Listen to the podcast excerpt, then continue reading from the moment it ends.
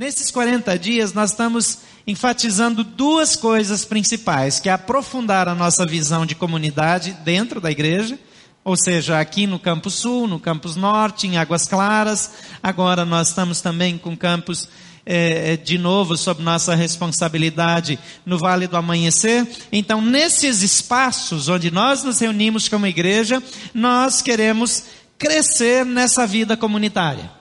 Crescer na vida comunitária faz muita diferença. A segunda coisa que nós estamos focando nesses dias é em alcançar pessoas que moram perto da gente, que trabalham perto da gente, pessoas da nossa cidade ao redor de nós, demonstrando para elas amor de Cristo. Veja que nós não estamos falando aqui em promover uma religião ou promover essa igreja, porque isso não é importante. Deus não está preocupado com isso. A gente não vê na Bíblia nenhuma instrução para que a gente divulgue o nome de uma igreja, para que a gente faça coisas para que a igreja seja conhecida ou que ela cresça mais ou menos, nada disso. Até o crescimento da igreja, quando a gente olha para a história da igreja lá de Atos, do Novo Testamento, Testamento, da igreja primitiva, o crescimento era dado por Deus. Deixa eu dizer uma coisa para você. Eu creio que cada frequentador dessa igreja, cada membro dessa igreja foi trazido para cá por Deus. Você crê assim? E se alguém não foi trazido por Deus, eu sugiro que procure mais um pouco. Porque Deus vai te colocar no lugar certo. Nós não queremos assumir o que é trabalho de Deus. Nós não queremos fazer as coisas acontecerem do nosso jeito, isso não é foco. Nosso foco é fazer a vontade de Deus. E Deus quer abençoar você. Deus quer usar você também para abençoar outras pessoas. Deus quer que a gente viva melhor como igreja e Deus quer que a gente faça diferença para as pessoas ao nosso redor. Deus deseja que aprendamos a servir juntos. Efésios 4, 12 e 13 diz com o fim de preparar os santos para a obra do ministério para que o corpo de Cristo seja edificado até que todos alcancemos a unidade da fé do Filho de Deus e cheguemos à maturidade, atingindo a medida da plenitude de Cristo. O texto começa dizendo: Ele deu uns como apóstolos, outros como profetas, outros como pastores e mestres, tendo o objetivo de levar os cristãos à maturidade para a obra do ministério. O texto está dizendo que você tem um ministério, que você é um servo, que você tem um chamado de Deus. Em Filipenses 2, versículo 2, na Bíblia Viva diz assim: Amem uns aos outros, concordem uns com os outros de todo o coração, trabalhem juntos com um só coração, uma só mente e um só propósito. Isso é vida de igreja. Viver juntos, trabalhar juntos, servir juntos, cuidar uns dos outros. Semana passada, na segunda-feira, eh, os homens do Previsão me chamaram para uma reunião e pediram para eu trazer a Tabita comigo. Aí eu estava lá numa reunião com aquele bando de marmanjos, um bando de homem feio, tinha um ou dois assim que, que não é tão não é tão prejudicado, o resto tudo mais ou menos do mesmo padrão, tudo tipão assim do Isaías, assim meio caído. E aí aqueles bruta daqueles marmanjos, tudo comprando fralda descartável para dar para Tabita. Aí botaram lá o marmanjo para falar, o marmanjo começa a chorar. Você pensa coisa feia, uns brutos de uns homens chorando, eu chorando também lá do lado, mas pelo menos não sou um bruto de um homem feio daquele, né? Mas posso chorar. Mas aquela coisa. Sabe o que acontece quando nós somos família? Nós cuidamos uns dos outros. A gente tem um carro meio velho assim. E carro meio velho, dá um pouco de problema de vez em quando, né? E um dia um, rapaz que me ajuda de vez em quando, ele pegou o carro lá em casa para levar para a oficina e deixou aqui atrás, largou aqui e eu pensei que o carro estava na oficina e o carro estava aqui no fundo. E um dia eu descobri que não estava na oficina, porque nunca voltava, eu fui ver o que estava acontecendo. E aí ele, depois de algum tempo, ele falou para mim assim, não, não, a gente já está dando um jeito. Um belo dia, eu estou aqui numa segunda-feira, aparece um cidadão, é, é, e a esposa dele rindo da cara dele, porque ele pegou o carro escondido, levou, consertou, arrumou, limpou, deixou cheiroso, deixou funcionando e veio trazer na segunda-feira porque ele achou que eu não estava aqui e não queria que eu soubesse quem pegou o carro. Ele veio aqui e deu de cara comigo. E eu não sei o que, que ele fez. Ele disse que não fez tudo aquilo, mas tudo que não funcionava no carro está funcionando. E tem que se importar para fazer esse tipo de coisa. A gente não faz isso pelas pessoas só porque a gente tem um, uma boa alma. A razão que nos leva na direção das outras pessoas é porque o amor de Jesus está no nosso coração. Então nós cuidamos uns dos outros aqui. E como nós aprendemos a cuidar uns dos outros aqui, nós nos fortalecemos e juntos nós cuidamos dos de fora. Só hoje de manhã, dez crianças do Haiti foram adotadas. Teve um pequeno grupo aqui do Lago Sul que adotou uma criança. Teve o Previsão, aqueles marmanjos lá, aqueles mesmo que eu falei, os, os, de cara feia lá, adotaram uma criança. Certeza que toda vez que vão orar vai ser aquela choradeira daqueles marmanjos de novo. Agora eu já vou convidar eles para irem para o Haiti comigo. Aí você imagina só o que, que vai acontecer naquele lugar.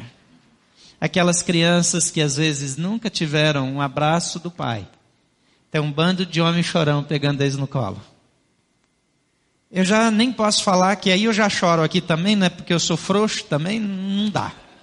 Mas estava ouvindo o testemunho de uma das meninas aqui da igreja que queria adotar uma criança no Haiti. Aí foi negociar com o pai, o pai falou: então, vai ter que diminuir, jantar fora, sair, isso que gasta aqui, gasta ali, tem que cortar. Diz: não, pode cortar tudo, vamos adotar a criança. Eu não sei quanto que você gasta com coisa que realmente não é importante.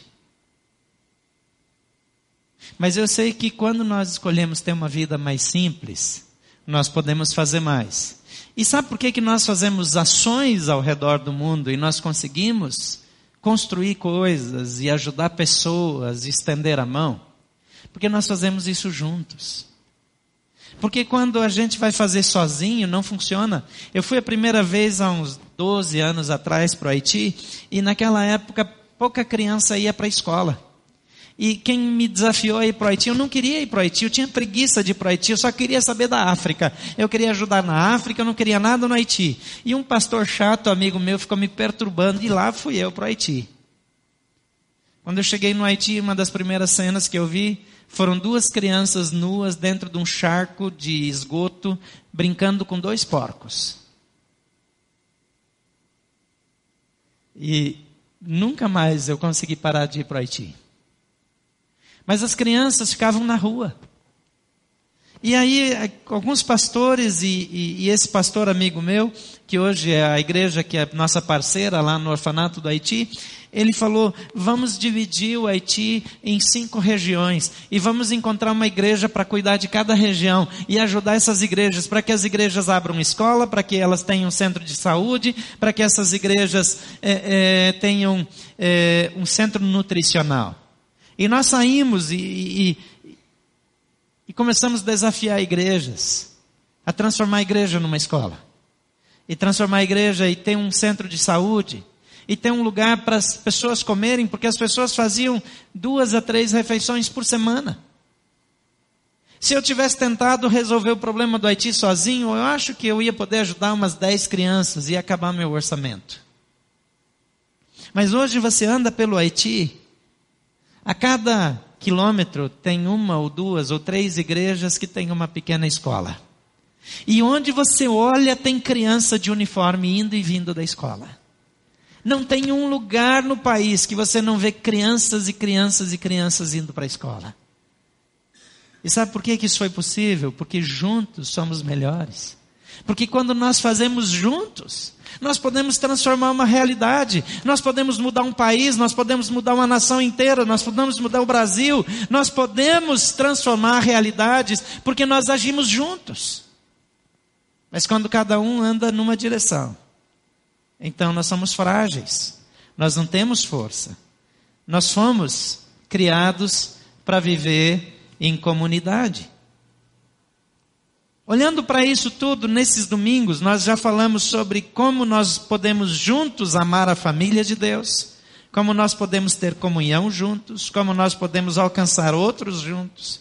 Semana passada falamos como nós podemos crescer juntos. E hoje nós queremos estudar como nós podemos servir juntos.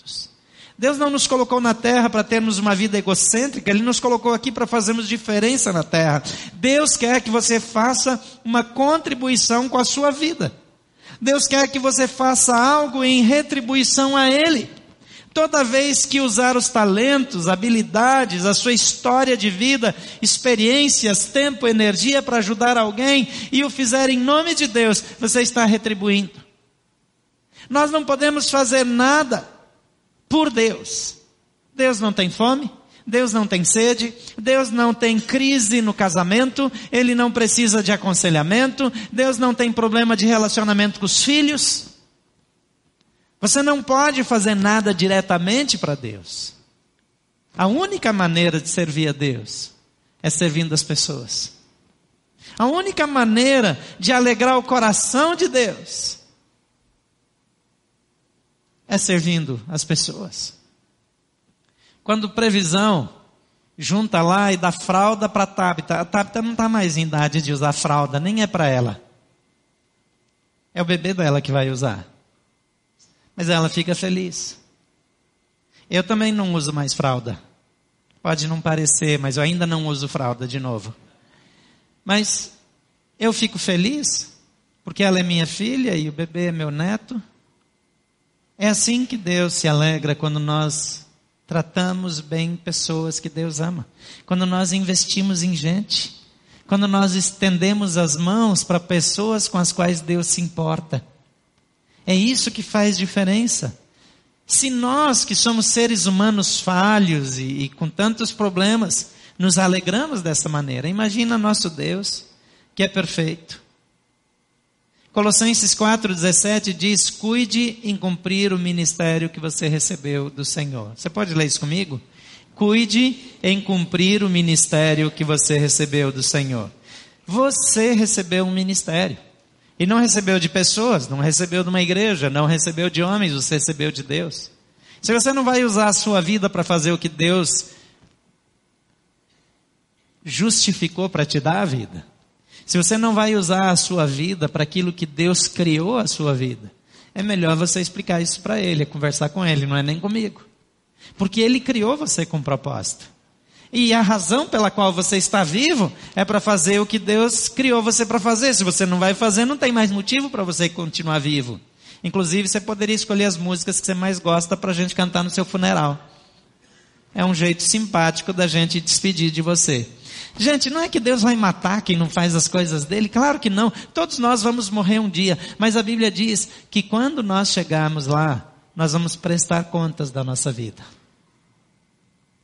nós vamos ter que chegar diante dele e dizer: então, eu não fiz, eu preferi deixar a vida passar. Eu preferi gastar meu tempo com coisas menos importantes, como adquirir patrimônio, juntar coisas, eh, me divertir.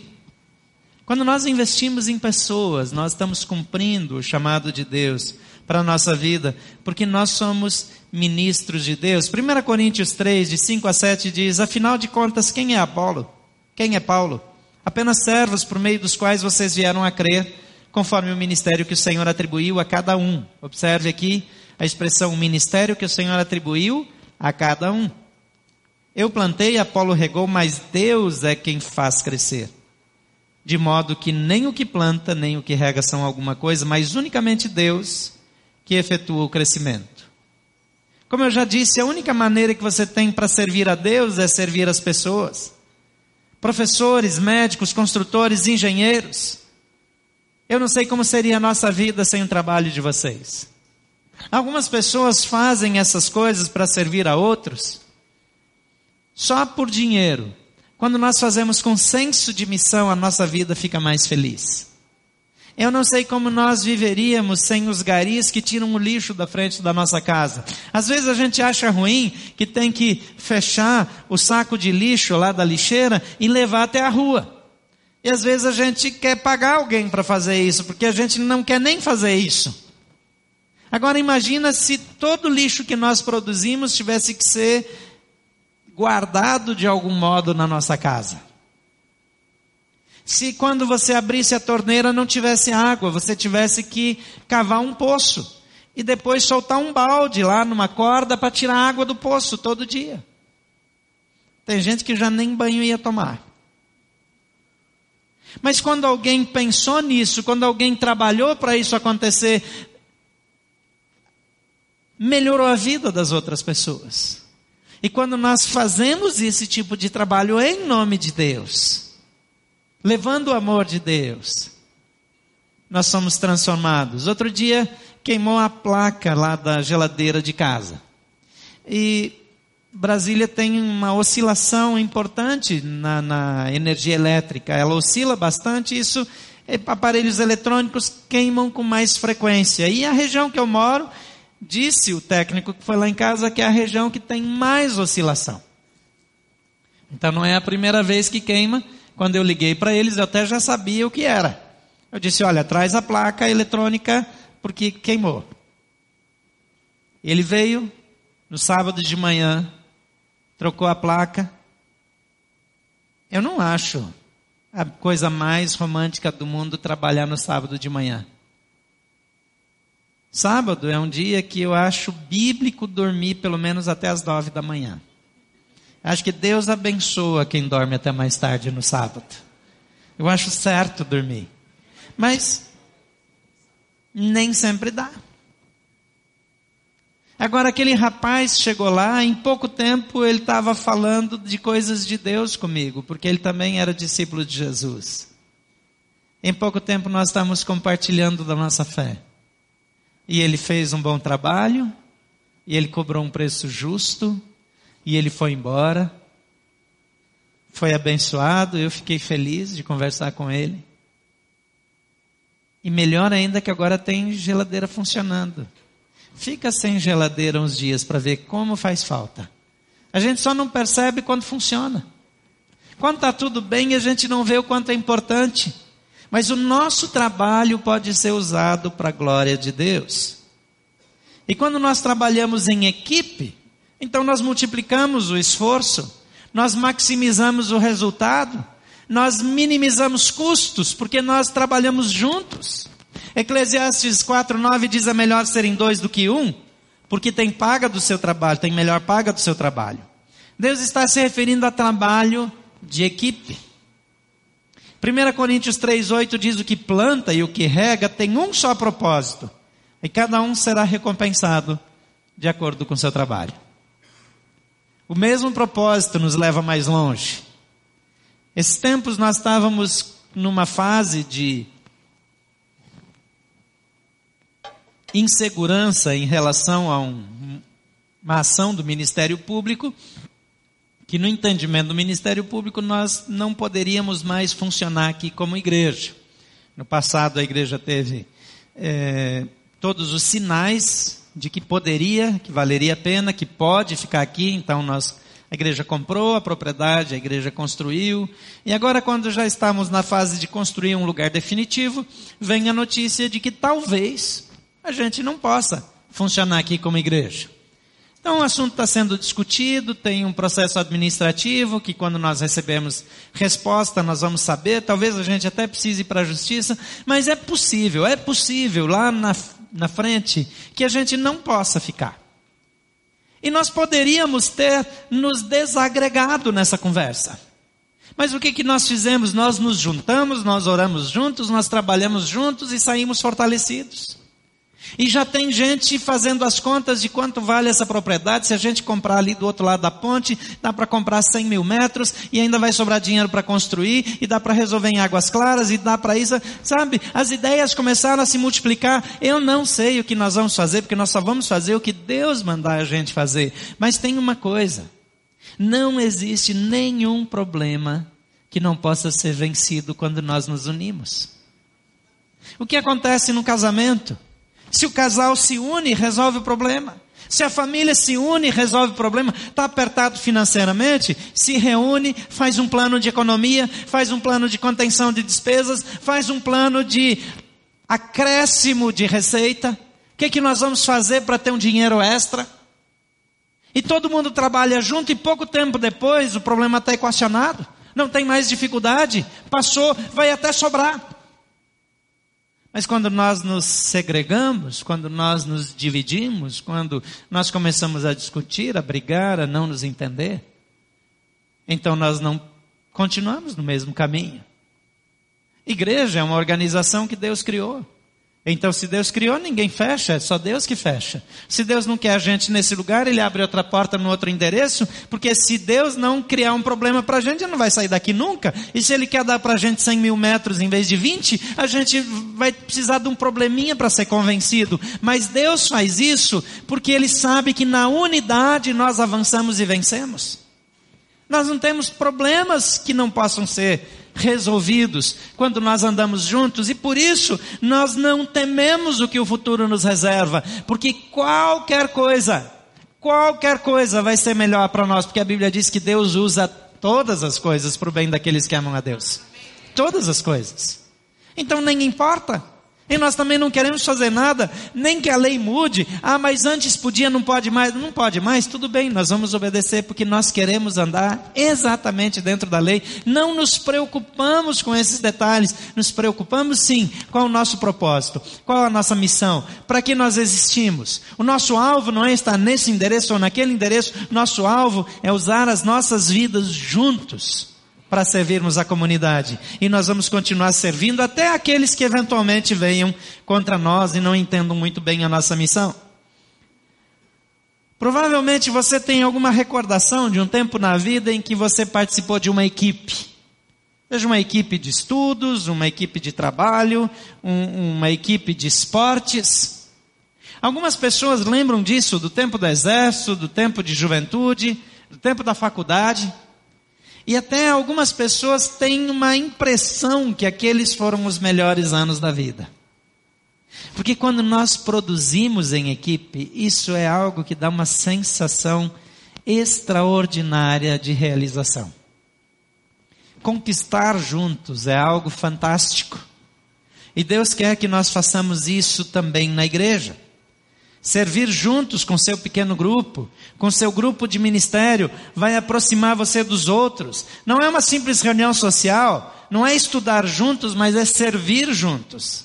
Fazer algo juntos para que um se aproxime dos outros, para que nós cresçamos juntos e para que o nosso impacto seja maior. Agora, se nós queremos formar um time, se nós queremos crescer, se nós queremos transformar um grupo de amigos numa equipe de amigos, nós precisamos fazer quatro coisas. Se nós queremos mudar o comportamento do nosso pequeno grupo em um grupo mais efetivo, onde as pessoas estão mais próximas umas das outras, precisamos desenvolver quatro atitudes. A primeira atitude que eu quero destacar é a seguinte: seja uma pessoa confiável. Seja uma pessoa confiável. Às vezes nós não entendemos isso. As pessoas precisam confiar umas nas outras. Nós não abrimos o nosso coração para alguém em quem a gente não confia. Nós não dividimos a vida com alguém em quem nós não confiamos. Tito 2,10 diz: Mas a mostrarem que são inteiramente dignos de confiança para que assim tornem atraente em tudo o ensino de Deus, nosso Salvador. A crise econômica brasileira, nesse momento, não é uma crise de origem econômica. Dizem que é uma crise política, mas de fato é uma crise de confiança. Nós não confiamos mais nas pessoas. Nós não confiamos nos nossos líderes. Nós não confiamos no governo. Nós não confiamos nos deputados, nos senadores, não confiamos. Nós até dizemos que confiamos nesse ou naquele, mas de fato a população não confia mais. E quando a gente não confia, cada um anda por si. A crise nacional, uma crise de falta de liderança. O Brasil precisa de líderes servos. Esse povo tinha que ter frequentado igreja na vida deles, porque eles teriam aprendido a ser líderes. E seriam líderes diferentes. Agora a gente tem pessoas eleitas, mas que não lideram. E quando lideram, às vezes lideram para o mal. Agora é claro que tanto na presidência, no, nos gabinetes lá, quanto é, é, entre senadores, deputados, aqui nos distritais, é, é, nos, nos outros órgãos, nos tribunais, em tantos lugares, tem mais pessoas sérias do que pessoas que não são sérias. Mas quando nós perdemos a confiança, nós generalizamos. Nós dizemos, ah, ninguém presta, ninguém serve, ninguém é sério. Não é verdade. Mas como é que eu vou saber que alguém é de confiança? Quando eu ando perto, quando eu me aproximo, quando eu gasto tempo junto. À medida que eu conheço, eu confio mais. À medida que eu vejo as ações, que eu vejo que a palavra que a pessoa dá é a mesma aqui, que a pessoa não fala uma coisa hoje e depois fala outra contraditória amanhã, isso aumenta a minha confiança. Mas quando cada vez que eu apareço em público eu falo uma coisa diferente da anterior, as pessoas perdem a confiança.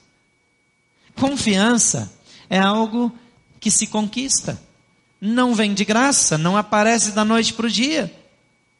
E Tito diz que eu e você, mais do que ficar olhando quem é confiável, nós temos que ser pessoas confiáveis. Porque sabe, é muito fácil apontar o dedo para os outros. E eu já expliquei para você a razão. Sabe por que nós conseguimos mais facilmente apontar o dedo para o governo, para os deputados, para os senadores, para os homens públicos e dizer que eles não são de confiança? Porque nós gostamos mais de falar do pecado dos outros do que do nosso. Porque às vezes nós dizemos para o nosso filho que vamos fazer e não fazemos. O marido diz para a esposa que vai arrumar e não arruma. A esposa diz para o marido que vai fazer determinada coisa e não faz.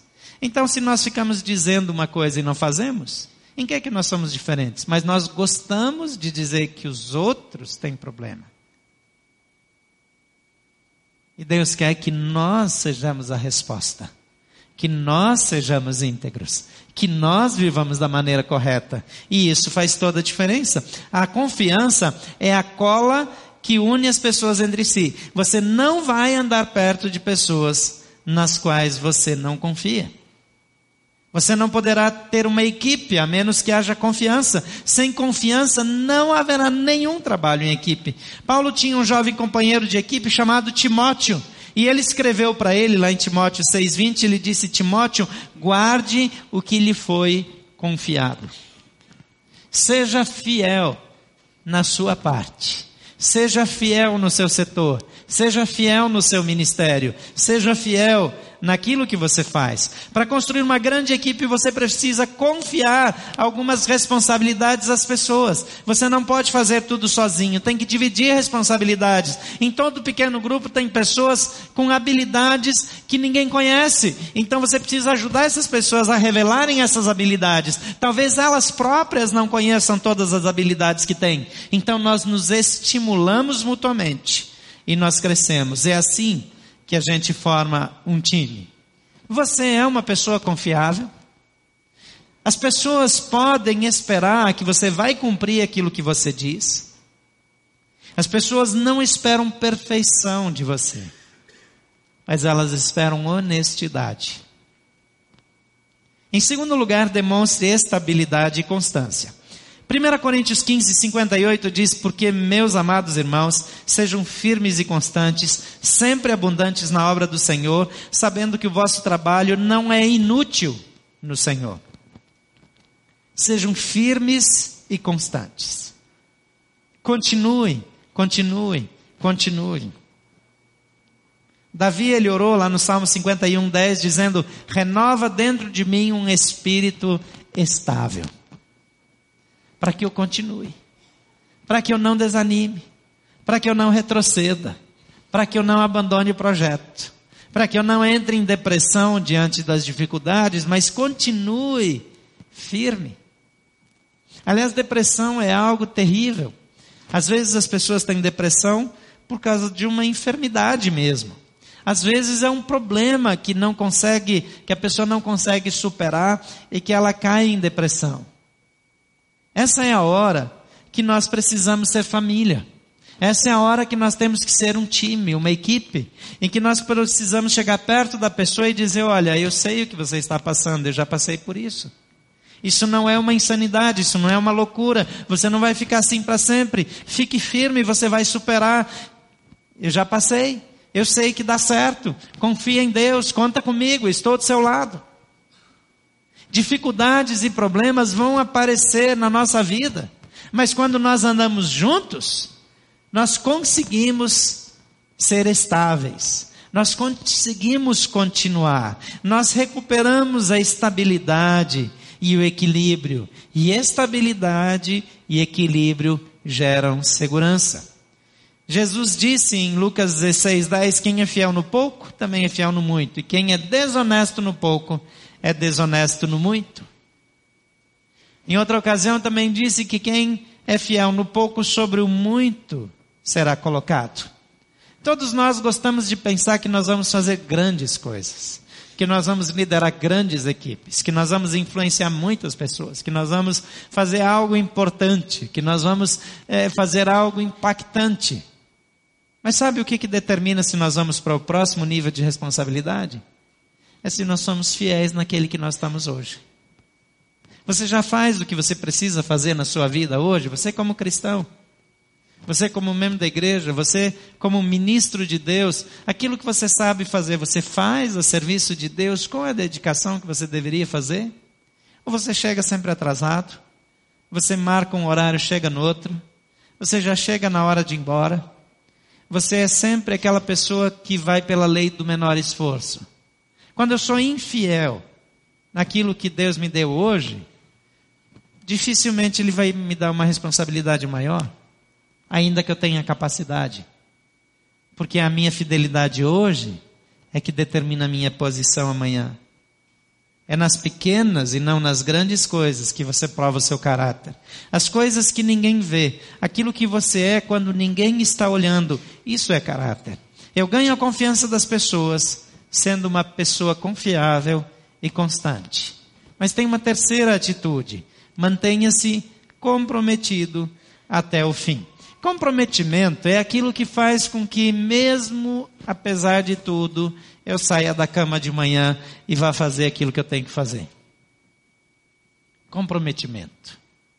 Às vezes nós estamos cansados, às vezes nós estamos desanimados, às vezes nós não temos vontade nenhuma de continuar ajudando alguém, mas o comprometimento faz com que eu tire os meus pés da cama, eu coloque no chão, eu diga, Senhor, hoje eu quero participar da tua obra, me usa em alguma coisa extraordinária. Hoje, Senhor, me ajuda a ser fiel em tudo que o Senhor colocar na minha mão. Hoje me ajuda a cumprir as tarefas desse dia, porque hoje eu não tenho vontade de fazer, mas eu tenho comprometimento.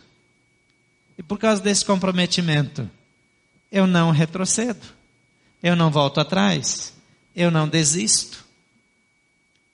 O livro de Neemias é um livro espetacular para você crescer na liderança. Ler Neemias é algo inspirador. Tem princípios de liderança ali fantásticos. Lá no capítulo 6, versículo 15 e 18 de Neemias, diz que o muro ficou pronto no 25 dia de Elu, em 52 dias. Porque muitos de Judá estavam comprometidos com ele por juramento. A cidade tinha sido destruída. Jerusalém tinha sido queimada. Os muros tinham sido destruídos. As portas de madeira tinham sido queimadas. As casas estavam abandonadas. Neemias vai para lá, tem vários inimigos do povo que não querem que ele reconstrua. Ele negocia com o rei, ele traz reforços, ele traz madeira, ele traz recursos e ele chama as pessoas e ele chama as pessoas para assumirem um nível de responsabilidade que elas nunca assumiram. Chegou um momento que os inimigos queriam atacar, que eles iam trabalhar e eles estavam trabalhando construindo muro, então eles estavam trabalhando com uma mão e com a outra mão segurando a arma para proteger para se defender dos inimigos e principalmente para que o inimigo soubesse que quem está lá está pronto para morrer para defender a cidade. Então, bem no fim, eles nem atacaram, embora eles tivessem intenção de atacar. Era muito difícil fazer isso. Dia e noite tinha que ter gente de plantão vigiando. E 52 dias pode parecer pouco tempo, mas para fazer um muro em volta de uma cidade inteira e proteger uma cidade toda, é muito trabalho. E aqui diz que eles terminaram em 52 dias, porque eles estavam comprometidos. Comprometidos. É por isso que nós nunca vamos parar de funcionar como igreja. É por isso que nós nunca vamos abandonar os nossos missionários, os nossos projetos sociais, porque nós estamos comprometidos. Provérbios capítulo 17, versículo 17 diz: O amigo ama em todos os momentos e ele é um irmão na adversidade. Em outra versão diz que na adversidade nasce um irmão. Porque quando eu estou comprometido, eu fecho com aquela pessoa e eu sustento aquela pessoa. E quando tudo está ruim, eu estou do lado dela. Não importa o que os outros vão pensar. Muito difícil não pensar nessa turma que está aí aparecendo os nomes na Operação Lava Jato. Você sabe que esse povo tem família, tem amigos. Agora, quem está é a bola da vez para para dizerem tudo o que querem dizer é o Eduardo Cunha. Minha esposa do Eduardo Cunha, ela foi jornalista, foi uma pessoa conhecida, ela trabalhou na TV Globo, trabalhou em outras emissoras de TV. E tinha muitas amigas. Contam que recentemente ela teve uma reunião com as esposas de outros deputados e, e, e mulheres importantes do Brasil. E tiveram uma reunião bonita e ela foi uma anfitriã exemplar. Agora que o nome dela está em evidência e apareceu umas assinaturas dela, supostamente lá nas contas da Suíça, essas mesmas amigas que estavam comendo com ela estão metendo pau nela para a imprensa. É assim que funciona. Tem pessoas que andam conosco até o momento que tem uma dúvida sobre nós. Até que apareça uma acusação. Até que apareça alguém dizendo que o nosso caráter não é o que parecia ser. Eventualmente, pode até não ser. Mas o comprometimento faz com que nós fiquemos perto das pessoas com as quais nós andamos. A Bíblia não diz que nós devemos apoiar as coisas erradas, a Bíblia diz até não te torne, torne cúmplice do pecado de outro. Você não vai ser cúmplice do pecado de ninguém, do crime de ninguém, da falha de ninguém, não é isso. Mas efetivamente comprometimento é estar junto, é estar apegado, é lutar até o fim, é permanecer unido. Isso é um time. Isso é uma amizade. Isso é um relacionamento significativo. A única maneira de ganhar a confiança das pessoas é mantendo-se próximos. A distância cria desconfiança. Confiança leva tempo. Para construir a confiança, tanto da sua parte para com os outros, como deles para com você, leva tempo.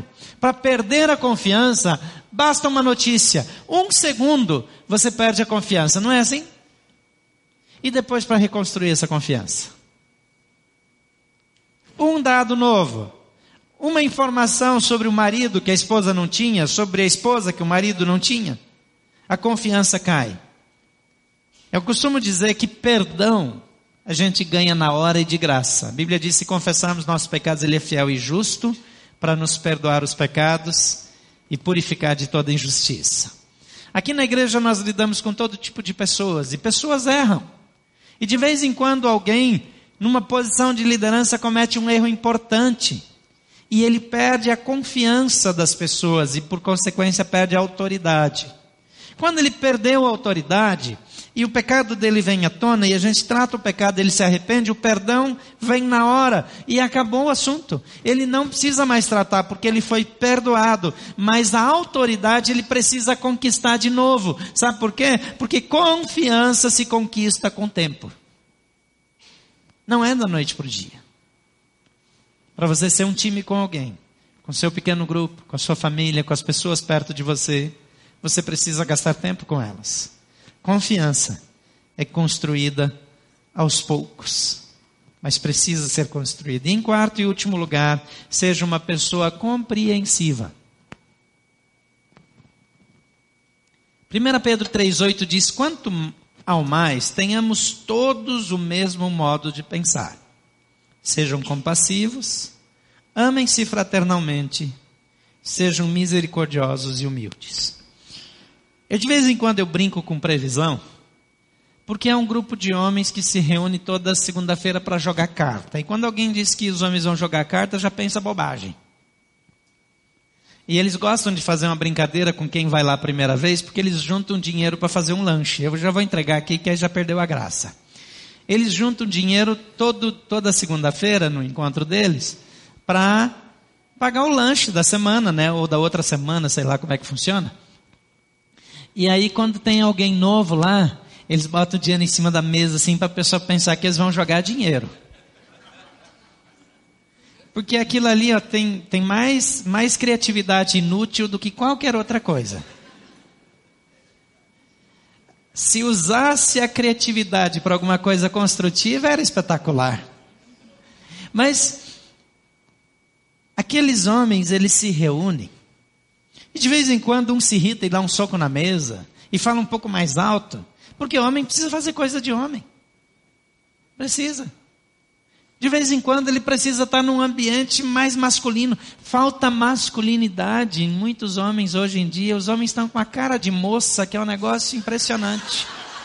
É um tal de depilar o peito, de não sei o quê, de fazer academia para endurecer o bumbum. É um negócio que eu nunca vi na vida. Deixa eu contar uma coisa para você: sua esposa está precisando de um homem macho de verdade. Mas quando eles vão para previsão, eles começam a ficar, eles ficam meio bronco assim, mas começa porque tem atividade de homem. Mas esse cuidado conjunto, esse investimento de uns na vida dos outros, essa empatia, esse companheirismo que é desenvolvido ali é algo que toca o meu coração. Talvez alguns de vocês deveriam começar a vir na segunda-feira, sabe? Que tem muito homem andando em má companhia. Tem muito homem que na segunda-feira está acessando pornografia na internet. Era melhor se estivesse aqui sendo edificado. Tem muita gente que está precisando de outros homens para serem influência na sua vida. E logo vai ter oportunidade de influenciar outros homens também. Eu sei que é mais uma noite, é mais um programa, mas é uma coisa para você. O que, que você faz por você? Quando você cresce, todos crescem. Quando o líder cresce, todos crescem. Se o líder ganha, todos ganham. Você precisa crescer. Você precisa estar perto de gente que te faça crescer. Porque eles não ficam só jogando carta, não. De vez em quando eles vêm aqui e viram a noite em oração. De vez em quando eles se juntam para socorrer alguém. De vez em quando algum desses homens apronta algumas, junta um bando de homens para bater nele de uma vez só, para ver se toma jeito. Porque isso faz toda a diferença na vida das pessoas. E nós precisamos investir uns nos outros. Nós precisamos ser compreensivos. Às vezes nós precisamos de um ambiente onde as pessoas nos compreendam.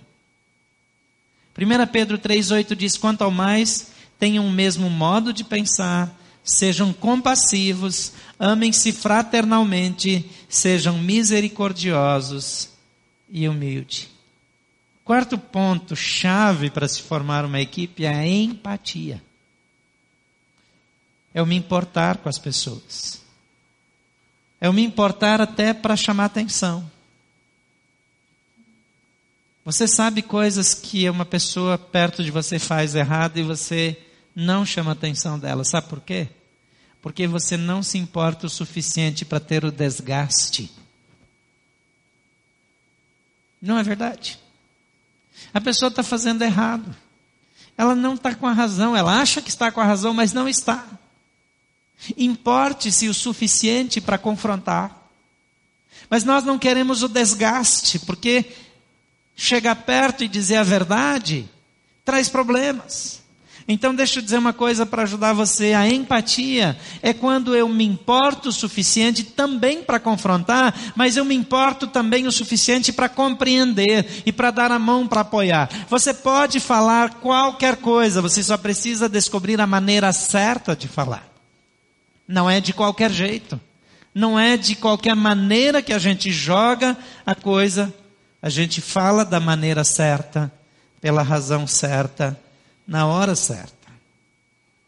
Para formar uma equipe, é necessário ter confiança, mas também precisamos de empatia.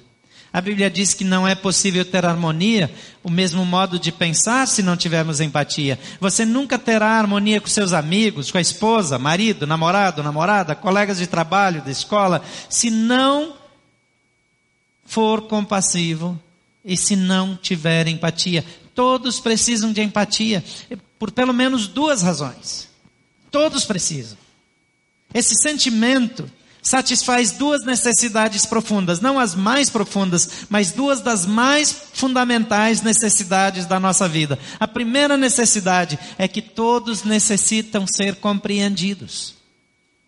Nós precisamos que alguém nos compreenda. E as pessoas precisam que nós as compreendamos. Se você encontrar alguém que lhe diga, é, é, eu entendi, eu entendo você, eu sei o que você tem passado, isso é um bálsamo no seu coração. Muitas vezes parece que ninguém nos entende. E nós precisamos que alguém olhe para nós e diga: Eu compreendo. Eu compreendo. A segunda coisa é que todos necessitam ser aceitos. Ser aceito é ter sentimentos validados por pessoas amigas, de confiança. Você precisa encontrar alguém que lhe diga: você não é estranho, você não é esquisito. Alguns são um pouco. Você não é esquisito. Você é uma pessoa normal, eu entendo você. Eu confio em você, eu já passei por isso, eu já me senti assim. Você não está ficando maluco. Um pouquinho, talvez. Não, você precisa dizer, eu confio. E você precisa de alguém que confie em você. E como você pode demonstrar mais empatia? Como é que eu posso expressar essa empatia? Deixa eu dar algumas dicas rapidamente. Em primeiro lugar, diminua o ritmo ou diminua a velocidade. Velocidade destrói a empatia porque você perde os detalhes da vida quando está correndo demais você precisa diminuir o seu ritmo. Se você viaja de carro, e se você está correndo muito, você tem que prestar atenção só na estrada. Se você anda devagar, se você para no mirante, se você vai com calma, você vai ver detalhes que o outro não viu. Eu viajo quase só de avião, eu não vejo nada. Se nós andamos a pé, nós vemos mais detalhes do que quando nós andamos de carro. Quando na nossa vida, no nosso relacionamento com as pessoas, nós agimos rápido demais, mais detalhes nós perdemos. Essa é a questão. Quanto mais rápido eu me movo, mais detalhes eu perco. Muitos aqui, talvez a maioria de nós, são de uma cultura onde tudo se movimenta rápido demais. Talvez você nem consiga lidar com a baixa velocidade. Mas se você anda rápido demais, você não está vendo os detalhes na vida das pessoas que você mais se importa. E aí, você não vê quando ele está triste? Quando está feliz? Você não consegue ouvir o que a pessoa tem para dizer antes de julgá-la, porque você já está irritado, já está com pressa, então você já declara a sentença. Faça perguntas. Desacelere. Vá mais devagar. Deixe a pessoa se expressar. Tiago 1,19 diz: Sejam prontos para ouvir e tardios para falar. Vamos ler isso juntos? Sejam prontos para ouvir, tardios para falar. Prontos para? Normalmente nós somos prontos para? Não é? O problema é que nós gostamos mais de falar do que de ouvir. Nós somos rápidos para falar e temos dificuldade de ouvir. E aqui o texto está dizendo: sejam rápidos para ouvir e lentos, tardios para falar. Esse é um grande conselho para todos nós. São um grande conselho para os pequenos grupos também. Você sabia que cada ser humano é capaz de ouvir cerca de 650 palavras por minuto? Mas em média uma pessoa só fala cerca de 150 por minuto. Tem um gap aí de 500 palavras.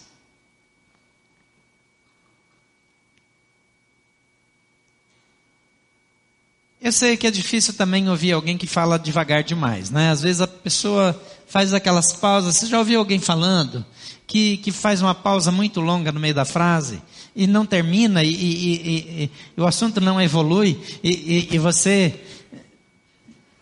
Vamos, gente. A pessoa liga para você, você está no meio de uma reunião, você parou porque a pessoa é importante. E aí ela. E aí você está aqui, ó. Vamos, vamos. Às vezes é difícil também. Mas a Bíblia diz que eu preciso aprender a ouvir. Desacelerar. Olhar mais no rosto. Ver como as pessoas estão.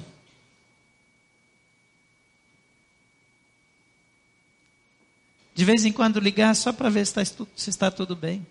Não é para pedir nada. Não é para sugerir nada. Não é para dar nenhuma instrução. Quando a sua velocidade é alta, você perde os detalhes e vai perder também os sinais enviados pelas pessoas que necessitam de empatia. Então, a primeira coisa, diminua o ritmo. A segunda coisa, faça perguntas. Não diminua apenas o ritmo, mas faça perguntas. Se você quer ter mais empatia dos filhos, faça perguntas para eles. Provérbios 25 diz: os pensamentos e emoções de um homem são profundos como um poço. Mas o homem sábio é capaz de descobrir o que vai no coração de outra pessoa. De uma certa maneira, esse texto está dizendo que se você tiver empatia, você consegue saber aquilo que está no coração das pessoas, mesmo quando elas não têm tanta liberdade para falar. Nós precisamos cuidar uns dos outros, precisamos nos envolver uns com os outros. Então, invista tempo. Em terceiro lugar, ajuste-se. Ajuste-se. Por quê? Porque nós somos diferentes. Você já percebeu quanto Deus gosta de variedade? Como uma pessoa é diferente da outra? Se você tem mais de um filho, como um filho é diferente do outro? Tem um filho que, se você ora assim e diz eu não gostei, ele chora.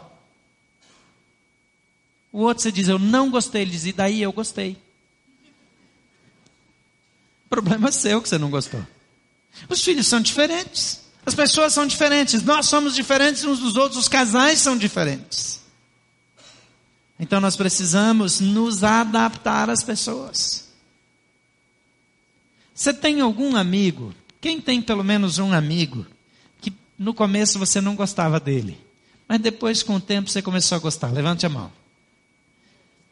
Tem bastante gente aqui. Quem não levantou a mão é porque nunca teve paciência para ficar tempo suficiente. É verdade. Porque leva tempo para gostar. Tem algumas pessoas que demoram mais. Tem gente também que, ao contrário, que de cara você gosta, depois que você descobre o que é, poxa.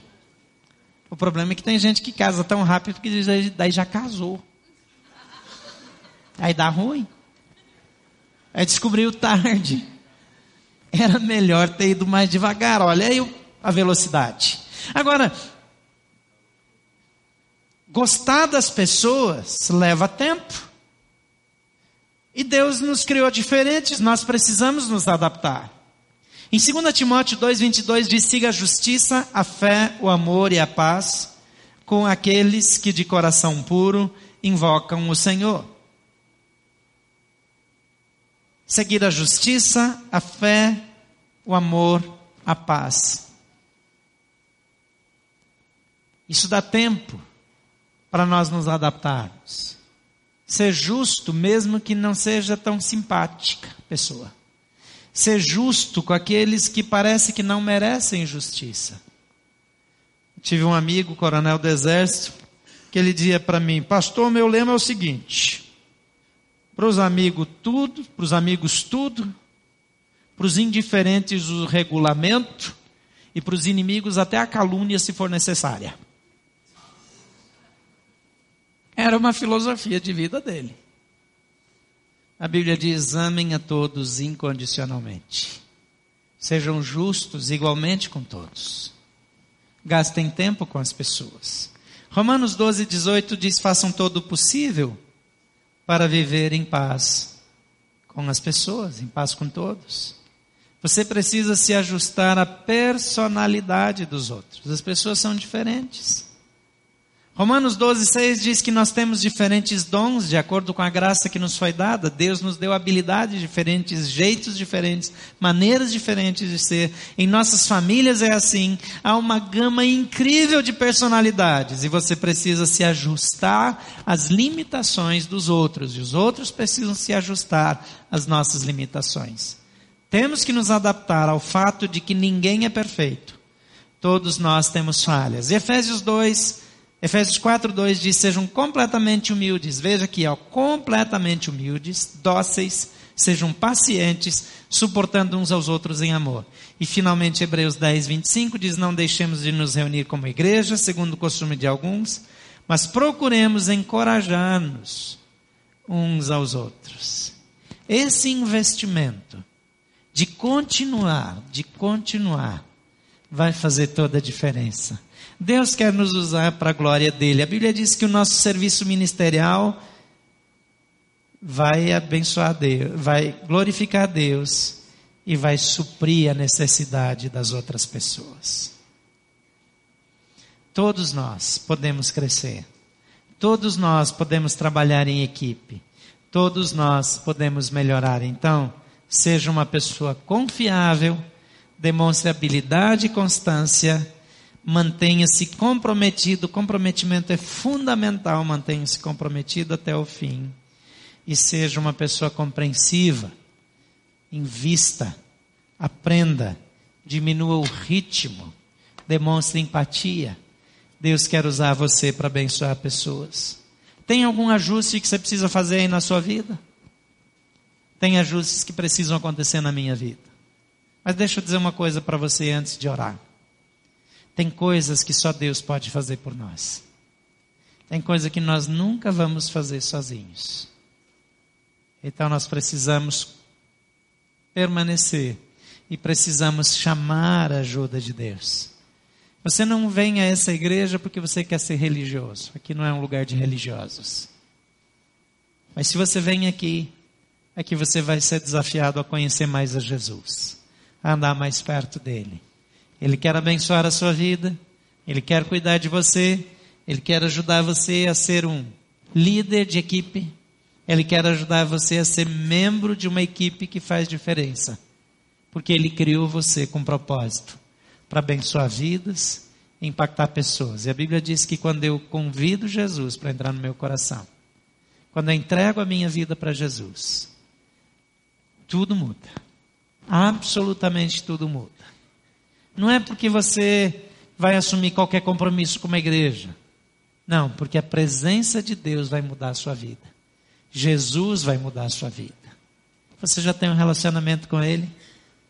A Bíblia diz que a gente tem que fazer uma declaração mais ou menos como essa. Repita comigo em voz alta, diga assim: Senhor Jesus, eu creio que tu vieste ao mundo por amor de mim, que morreste na cruz em meu lugar, para me perdoar e permitir que eu tivesse um relacionamento com o Pai. Nessa noite, eu te recebo como meu Senhor e Salvador. Por favor, perdoa os meus pecados.